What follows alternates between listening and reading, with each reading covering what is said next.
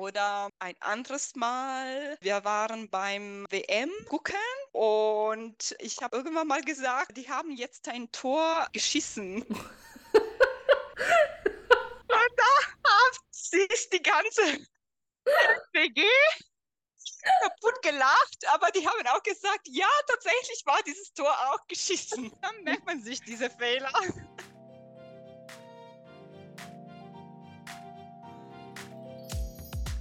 Hallöchen und herzlich willkommen zu In Deutschland zu Hause. Danke, dass du dabei bist. Ich bin Jana und ich spreche mit Deutschlernenden und Deutschlehrenden über ihr Leben in Deutschland und ihre Erfahrungen mit der Sprache und Kultur.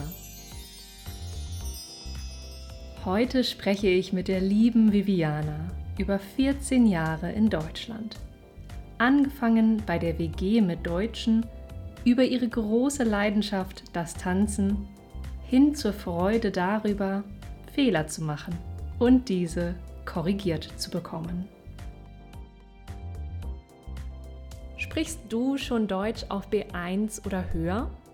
Lebst du in Deutschland oder möchtest hier leben? Bist du neugierig, welche wundervollen Tipps meine Gäste für dich haben? Dann möchtest du sicherlich auch wissen, wie du mit Hilfe des Podcasts dein Deutsch verbessern kannst, oder? Das ist nämlich ganz einfach und quasi wie Patreon. Werde einfach Podcast-Fan oder Mitglied in der Wild German Community. Denn da bekommst du zu jeder Folge das Manuskript, eine Wortliste, die Extended Version und den Videopodcast zum besseren Verstehen und Lernen. Gleichzeitig unterstützt du dadurch meine Arbeit wofür ich dir super, super dankbar bin. Den Link findest du in der Beschreibung. Okay, jetzt kommen wir aber zu meiner heutigen wundervollen Gästin. Viviana ist Italienerin und genießt daher natürlich vor allem das hochwertige mediterrane Essen ihrer lieben Mama. Ich kann es sehr gut nachvollziehen. Nach unserem gemeinsamen Masterstudium zog es diese Frohnatur ins süddeutsche Stuttgart Salsa und Swing, vor allem Lindy Hop, gehören dort zu ihren größten Hobbys. Lachen ist vermutlich ihr zweitgrößtes Hobby. Glaubt ihr nicht? Wartet mal ab, bis sie uns von ihren witzigsten Fehlern beim Deutschsprechen erzählt. Viel Spaß!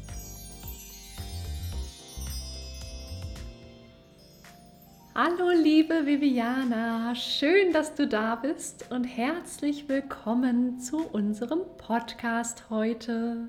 Hallo Jana, es freut mich, dich zu sehen und diese Art und Weise zu treffen. Und ja, ich bin sehr gespannt auf unser Gespräch. Das darfst du sein. Ich glaube, es wird sehr, sehr spannend und interessant heute wieder. Du lebst schon seit 13 Jahren in Deutschland. Und ich freue mich sehr, dass wir diese Zeit, die du hier schon verbracht hast, heute ein bisschen gemeinsam Revue passieren lassen können. Bevor wir damit so richtig loslegen, aber zu Beginn wie immer meine Frage an meine Gästin, was ist denn dein Lieblingswort auf Deutsch? Ich glaube, es gibt viele Komposita, viele Wörter im Deutschen, die äh, sehr besonders sind, so wie Fernweh, Genau, das sind Wörter, die etwas äh, ausdrücken, wofür ich einen ganzen Satz bräuchte in meiner Muttersprache und das finde ich ganz toll. Es gibt ein deutsches Wort, was mir ein Kollege mal äh, beigebracht hat. Ich bin mir aber nicht sicher, ob es ein richtiges deutsches Wort ist oder ob es ein regionales Wort ist. Das ist Bergfest. Das heißt, wenn man also die Mitte der Arbeitswoche geschafft hat, das wird gefeiert. Und das fand ich so toll, diesen Begriff. Und das haben wir auch der Arbeit immer so zelebriert. Mittwochs äh, in der Mittagspause. Ja, irgendwie finde ich, das ist ein nettes Wort und ich mag diese Einstellung äh, so positiv schauen auf das, was man geschafft hat und äh, sich freuen auf das Wochenende auf das Schöne.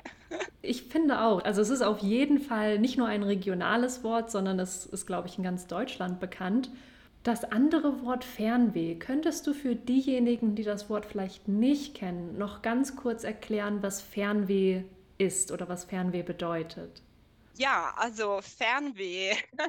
Fernweh ist ein Substantiv, das ein Gefühl beschreibt. Das Gefühl, was man vielleicht als Gegensatz für Heimweh äh, da ist. Also Heimweh ist dieses äh, nostalgische Gefühl für, für das, was man als äh, Zuhause betrachtet. Und Fernweh ist genau das Gegenteil davon. Also dieses Streben äh, nach äh, etwas Unbekanntem, Fernen, also zum Beispiel ein ähm, weit entferntes Land, was man ja attraktiv äh, findet. Und ich glaube, das ist schon ein typisches deutsches Wort, in dem dieses Streben nach der Ferne der Deutschen gut beschreibt. Von daher denke ich, dass es dieses Wort im Deutschen gibt, weil es etwas gibt, das die Deutschen gut beschreibt.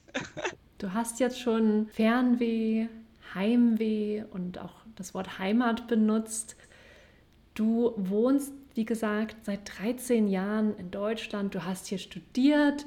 Du ähm, arbeitest seitdem hier. Wenn du so auch mit den Wörtern Heimat, Heimweh, Fernweh im Hinterkopf darüber nachdenkst, was geht dir so durch den Kopf, wenn du an diese lange Zeit in Deutschland denkst? Mm, das erste ist, das hätte ich nie gedacht, dass ich äh, so viel Zeit im, äh, im Ausland, in Deutschland äh, leben würde.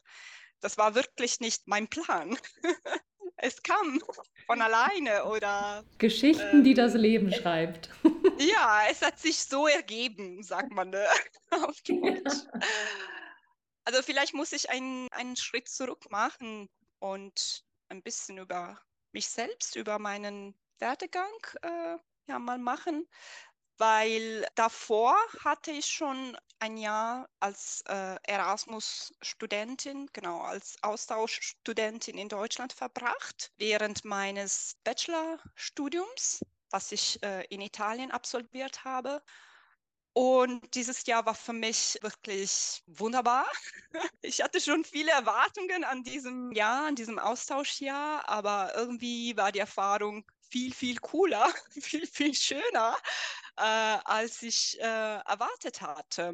Und ja, dann ging ich zurück zu meinem, zu meinem Heimatland, äh, also nach Italien. Und nach drei Jahren habe ich mich entschieden, nach Deutschland zu ziehen. Und ja, eine längere Erfahrung hier zu machen. Das hat ja gut geklappt. Erfahrung, ja, die Erfahrung oder die Reise, wie soll ich sagen, geht weiter, ist für mich offen sozusagen. Auf jeden Fall äh, hatte ich bestimmte Ziele im Kopf, als ich dann äh, wiederkam nach Deutschland. Und zwar wollte ich auf jeden Fall hier ähm, einen Job finden, also Berufserfahrung sammeln. Und ich glaube, der Sinn äh, meiner Entscheidung war es, ich wollte mich weiterentwickeln, also persönlich weiterentwickeln. Und ja, ich glaube, dieses Ziel hat mich dann zu bestimmten Entscheidungen geführt, unter anderem auch ähm, ein zweites Studium hier mal zu machen. Die Sprache an sich ermöglicht mir, einen Teil meiner Identität auszudrücken. So weiß ich, wenn ich Italienisch rede, kann ich in einer Art sein. Wenn ich Deutsch rede, bin ich anders. Oder vielleicht doch nicht. Inwiefern ja. bist du anders, wenn du Deutsch sprichst oder denkst? Ja, die Sprache ist einfach anders. Also ich bin ein, ein Mensch, ich glaube, ich mag auch schön mit, äh, mit der Sprache ähm, spielen. Mhm. Und äh, natürlich fällt das mir leichter in meiner Muttersprache. Deswegen kann ich viel mehr in meiner Muttersprache Wortspielen machen. Das gelingt mir teilweise auch im Deutschen, aber natürlich weniger, auch weil ich weniger Wortschatz habe. Aber ich glaube, es ist auch die, die Sprache an sich, auch als erlernter Konstrukt im Sinne, dass ich hier andere Erfahrungen gemacht habe. Oder vielleicht ich kam im Erwachsenenalter nach Deutschland und deswegen ist meine Herangehensweise zu der Sprache anders als im Italienischen. Wann hast du denn angefangen, Deutsch zu lernen und wie lange hat es gedauert, bis du überhaupt auf dem Punkt warst, wo du sagst, jetzt kann ich richtig Deutsch sprechen? Ja, also ich habe in der Schule, ich habe ein Sprachgymnasium besucht, schon Deutsch gelernt ab der 11. Klasse. Ja, ich hatte drei Jahre Deutsch als äh, Schulfach, als dritte Fremdsprache und dann später an der Uni. Ich habe äh, Fremdsprachen und Literaturwissenschaften in Italien studiert. Genau, ich habe mich dann ähm, an der Uni schön intensiv mit der Grammatik und mit der Literatur ja, auseinandergesetzt. und dann kam ich nach Deutschland äh, als Austauschstudentin und dachte, oh je, es ist jetzt aber hart. Wieso? Was ist schon, passiert? Äh, ja, ich habe versucht, mal Deutsch zu sprechen, zum Beispiel bei der Wohnungssuche. Und es war eine völlig andere Situation als Unterrichtsraum an der Uni. Deutsch zu reden. Also der erste Impact war schon schwer, aber hm, ja, was mir tatsächlich geholfen hat, ist am Anfang Fehler zu machen, einfach versuchen zu sprechen, egal mit wem, also sei es mit anderen internationalen Studierenden oder mit meinen damals äh, spanischen Mitbewohnern, ja genau. Und ich hatte das Glück, dass ich sofort als Erasmus-Studentin Deutsche kennengelernt habe, andere deutsche Studierenden, die bereit waren, mich äh, zu unterstützen. Also wir haben uns schnell befreundet und das hat äh, wirklich wesentlich dazu beigetragen, dass ich in der Sprache schnell vorangekommen bin.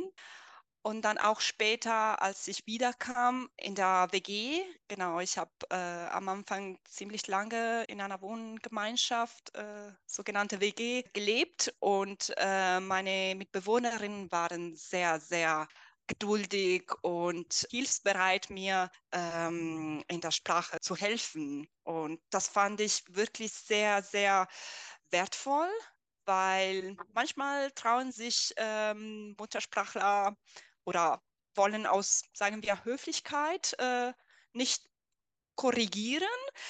Und ich fand es im Gegenteil sehr, sehr, also wie ein Geschenk jedes Mal, dass sie mir gesagt haben, so äh, ist richtig ähm, oder das kannst du so ausdrucken und so. Das hat mir in der Sprache wirklich äh, weitergebracht. Schön, das klingt ja. richtig, richtig toll. Und ich glaube, das sind ja, das sind im Grunde genau die besten Schritte, die man eigentlich machen kann. Vor allem auch toll, dass du von Anfang an mit MuttersprachlerInnen zusammengewohnt hast und dadurch, glaube ich, nochmal genau einen ganz anderen Zugang auch zur Sprache, auch zur Kultur und zum Leben bekommen ja. hast.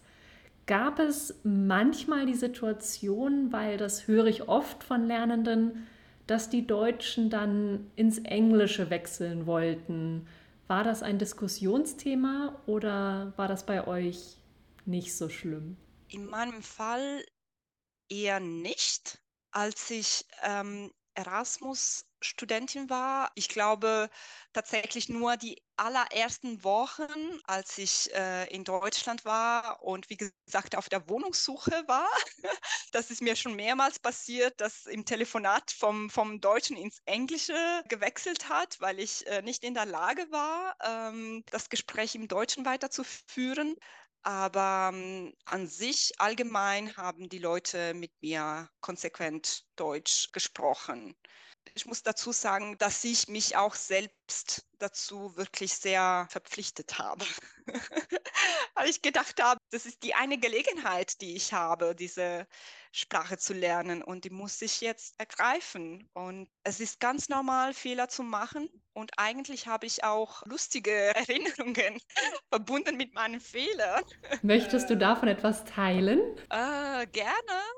Ja, beispielsweise, das war, hm, als ich äh, später in Frankfurt als Fremdsprachenassistentin für Italienisch in einer Schule an einem Gymnasium gearbeitet habe. Genau, da habe ich hauptsächlich Italienisch gesprochen, weil ich dort als sozusagen Lektorin war. Aber manchmal habe ich schon die deutsche Sprache auch verwendet, um irgendwas zu erklären. Und äh, Ich glaube, ich habe einmal das Wort Affäre verwendet, ohne zu wissen, genau, dass es im Deutschen eine völlig andere Bedeutung hat als das italienische Wort Affare. Also es ist dasselbe Wort, aber es ist ein ja, sozusagen ein False Friend, äh, weil es im Italienischen mh, hm, Business heißt. Also Affare, Affäre machen sozusagen heißt Business machen. Äh, und im Deutschen äh, heißt es eine Liebesbeziehung sozusagen, eine Liebesaffäre äh, haben. Und da haben sich die Schüler kaputt gelacht, weil sie verstanden haben, dass ich völlig anderes meinte. Oder ein anderes Mal. Wir waren beim WM gucken und ich habe irgendwann mal gesagt, die haben jetzt ein Tor geschissen. und da hat sich die ganze WG kaputt gelacht, aber die haben auch gesagt, ja, tatsächlich war dieses Tor auch geschissen. Dann merkt man sich diese Fehler. Kannst du uns noch kurz erklären, noch kurz zur Aufklärung, WM ist die Abkürzung für Weltmeisterschaft. Ich vermute, du redest von der Herrenfußball-Weltmeisterschaft. Ja, ja. Aber kannst du uns vielleicht noch kurz erklären, was genau hier falsch gelaufen ist? Ja, also ich habe das falsche Verb ausgewählt, weil man ein Tor schießen sagt, aber in der Perfektform, also in der Vergangenheitsform, sagt man in dem Fall, der Fußballspieler hat ein Tor geschossen. Genau. Und ich habe gesagt, äh, der hat ein Tor geschissen. Und was bedeutet das? Was anderes. Das ist die äh, Perfektform vom Verb scheißen, was du erklären kannst. Oder darfst. Ja, das bedeutet was anderes. Genau, also scheißen ist, wir können es ja hier, wir müssen es ja jetzt nennen, Scheißen ist umgangssprachlich für kacken und kacken bedeutet genau wie scheißen, wenn man auf dem Klo ist und nicht pinkelt oder Pipi macht, sondern wir sagen auf Deutsch, äh, man macht groß. Pipi machen ist klein machen. Also ich muss klein heißt ich mache Pipi und ich muss groß heißt ähm, ich muss äh, kacken oder umgangssprachlich scheißen. Ich glaube im Englischen sagt man Number One und Number Two. Es wäre jetzt Number Two. Okay. Genau. Aber es war in dem Fall doppelt witzig, weil dieses Tor war tatsächlich auch nicht schön. Genau, denn auch das sagen wir in der Umgangssprache, wenn man, also es ist nicht nur Umgangssprache, es ist auch ein, ein bisschen vulgär wenn man sagt, der hat das da so hingeschissen oder das sieht aus, als wäre es hingeschissen. Also das bedeutet, dass, dass sich jemand keine Mühe gegeben hat, dass es nicht schön aussieht sondern dass es wirklich so sehr lieblos, sehr hässlich gemacht ist zum Beispiel. Und deswegen passt das tatsächlich doppelt gut. Ja, sehr schön, sehr schön. Und wie du auch sagst, man lernt davon, man kann sich daran erinnern und man vergisst es nicht wieder. Und man macht ja. es eigentlich auch nicht nochmal falsch, gerade wenn es solche sehr einprägsamen Momente sind. Ja, auf jeden Fall. Wie würdest du denn dein Leben in Deutschland allgemeine Moment beschreiben? Wir haben schon gesagt, du hast ja hier studiert, du arbeitest ähm, seitdem in Deutschland, du lebst seit vielen Jahren in Stuttgart und du hast dir dort auch, das hast du mir schon verraten, ähm, ein neues Hobby gesucht, das Tanzen und du bist seitdem eine super begeisterte und wie ich vermute hochtalentierte Tänzerin. Wie würdest du dein Leben in Deutschland allgemein beschreiben? Mein Leben in Deutschland besteht zum größten Teil aus Arbeit, weil ich Vollzeit arbeite. Genau, und das war auch der, der Grund, der Hauptgrund, warum ich nach Stuttgart umgezogen bin. Äh, und zwar, weil ich hier einen Job gefunden habe, der zu meinen Qualifikationen, zu meinem Studium, zu meinen Interessen ganz gut gepasst hat. Und genau, in dem Job bin ich nach wie vor. Äh, aber mein Leben besteht nicht nur aus dem Job, aus dem Beruf, sondern auch aus Freizeit, die ich hier ganz gut gestalten konnte. Und zwar, genau, als ich hierher zog nach Stuttgart, kannte ich wirklich keinen Mensch. Von daher ähm, hatte ich am Anfang wirklich eine ähm, große Energiewelle, weil ich so begeistert war von diesem Job, von diesem neuen Anfang, dass ich gedacht habe, super, ich kann mich jetzt etablieren. Also wer weiß, wie lange ich hier bleibe, aber ich habe endlich mal dieses Gefühl, ich bin angekommen und ich lerne jetzt diesen Job und gleichzeitig braucht man natürlich auch das Soziale. Und ich war am Anfang super motiviert, auch neue Sachen auszuprobieren, die ich beispielsweise während des Studiums aus verschiedenen Gründen, auch weil wir in einer kleineren Stadt waren, nicht konnte, weil ich vielleicht mal ja auch nebenbei gejobbt habe. So hatte ich mal ja für mich plötzlich auch diese Freizeit und habe gedacht, was kann ich tun? Was bereitet mir Spaß und was könnte ich auch machen, was mir ja ähm, ermöglichen könnte, Leute kennenzulernen. Und ich kam auf das Tanzen zu, was ich schon in meiner Kindheit probiert hatte und äh, was mir super viel Spaß gemacht hatte. Und relativ schnell habe ich angefangen, hier in Stuttgart Swing zu tanzen, Lindy Hop. Und es hat für mich so wie eine andere Welt äh, eröffnet, irgendwie, weil ich dadurch viele Leute kennengelernt habe, viele Freunde und es hat wirklich meine Freizeit mit Freude befüllt. Das hat mir wirklich viel Lebensfreude gebracht. Und ich tanze das immer noch seit sieben Jahren nun. Und inzwischen habe ich auch äh, andere Tänze mal ausprobiert, aber Swing-Tänzen bleiben oder Lindy Hop bleibt nach wie vor meine Leidenschaft. Hm, das ist aber nicht das Einzige, was ich gemacht habe, um Leute kennenzulernen. Ich glaube, die allererste Aktivität war eine Wanderung. Genau. Über diese allererste Wanderung habe ich Freunde äh, kennengelernt, die ich immer noch habe. Und das war einfach toll, wie sich alles ergeben hat. Und ich habe mir diese ähm, Aktivitäten ausgesucht, auch weil ich seitdem ich in Stuttgart bin, ähm, alleine wohne. Von daher hatte ich nicht mehr dieses Soziale um mich, äh, so wie man in der WG hat. Und äh, die WG wird manchmal, wenn die Beziehungen zu den Mitbewohnern gut sind, äh, wirklich wie eine Familie. Äh, so hatte ich es damals erlebt in Frankfurt oder in Aachen früher mal, dann braucht man diese Beziehungen. Und genau, dafür muss man wirklich aktiv sein, denke ich, weil es ist schwer, dass die Leute auf uns kommen, wenn wir nichts unternehmen. Und äh, ich glaube, dafür gibt es äh, genug Möglichkeiten, vor allem in der ähm, Großstadt. Und ja, später mal mit dem Tanzen habe ich mich auch engagiert, indem ich Teil einer Tanzgruppe war und wir haben auch Veranstaltungen bei einer Tanzschule mitorganisiert und das war auch eine tolle Erfahrung. Das klingt irgendwie nach so einem, ja, so einem rundum doch sehr erfüllten Leben, finde ich. Also für mich klingt das sehr, sehr schön. Eine Sache, die du nicht so explizit erwähnt hast, ist, welche Rolle hat denn die deutsche Sprache dabei gespielt? Also das Studium, das kann man sich ja auch auf Englisch aussuchen, wenn man das möchte. Auch den Beruf kann man heutzutage auf Englisch ausfüllen in Deutschland. Aber das Privatleben, diese Freizeit, die Hobbys, die Freunde, glaubst du, dass das auch ohne oder mit weniger weit entwickelten Deutschkenntnissen so möglich wäre, wie du das erlebt hast? Ich glaube, die Sprache ist der Schlüssel für die Teilhabe.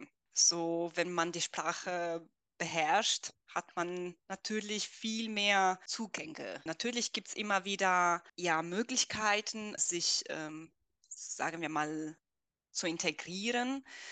Aber ähm, natürlich, je mehr man die Sprache beherrscht, desto größer ist die Möglichkeit, äh, hier Kontakte anzuknüpfen, Freundschaften zu haben. Und ich glaube, die Sprache ist jetzt auch nicht nur der Schlüssel dafür, äh, hier mm, ein soziales Leben zu haben, sondern allgemein eigenständig zu leben, zu sein. Und äh, das spielt auch eine große Rolle, denke ich, für sich selbst. Äh, von daher denke ich, dass es sich lohnt, sich mit dieser Sprache auseinanderzusetzen und auch sich damit zu quälen manchmal. Aber du meinst, es lohnt sich. Es lohnt sich, ja. Auf jeden Fall, also definitiv. Und klar habe ich auch am Anfang ähm, eine Weile gebraucht, um äh, ins Gespräch zu kommen. Und äh, es war mir manchmal also manchmal, es, es ist normal, dass es so ist, wenn man am Anfang zum Beispiel alleine unter Muttersprachlern ist und die Geschwindigkeit der Konversation ähm, ja schnell ist, dass man nur einen Teil davon versteht und dass, äh, dass man sich vielleicht ja frustriert fühlt und äh, vielleicht ausgeschlossen oder ähm, einfach äh, müde fühlt. Aber ähm, es kann nur besser werden. Und je mehr man das versucht, äh, desto besser wird die eigene Sprachkompetenz. Von daher, ja, es lohnt sich. Wie gesagt, ich sehe Fremdsprachen wie Schlüssel zu anderen Welten, zu anderen Denkweisen. Von daher interessiert mich schon, mich mit einem anderen Menschen in dieser Sprache, in der deutschen Sprache auch zu unterhalten, um äh, ja auch was anderes zu entdecken, sozusagen. Es hat auch so eine Neugierde an sich, dieses äh, Fremdsprachenlernen. Und das ist auch schön, dass es so viele gibt, weil die spiegeln unendliche Weisen zu sein und zu denken. Das klingt alles so schon fast ein bisschen poetisch, möchte ich sagen. Also, dass ähm, Sprache eben ein Schlüssel ist, da stimme ich dir absolut zu. Auch so von ja, meiner eigenen Lebenserfahrung. Wenn sich jetzt jemand vielleicht ein bisschen angesprochen fühlt, vielleicht jemand gerade noch neu in Deutschland ist oder überhaupt erst darüber nachdenkt, nach Deutschland zu kommen, welche Tipps hättest du für diese Person?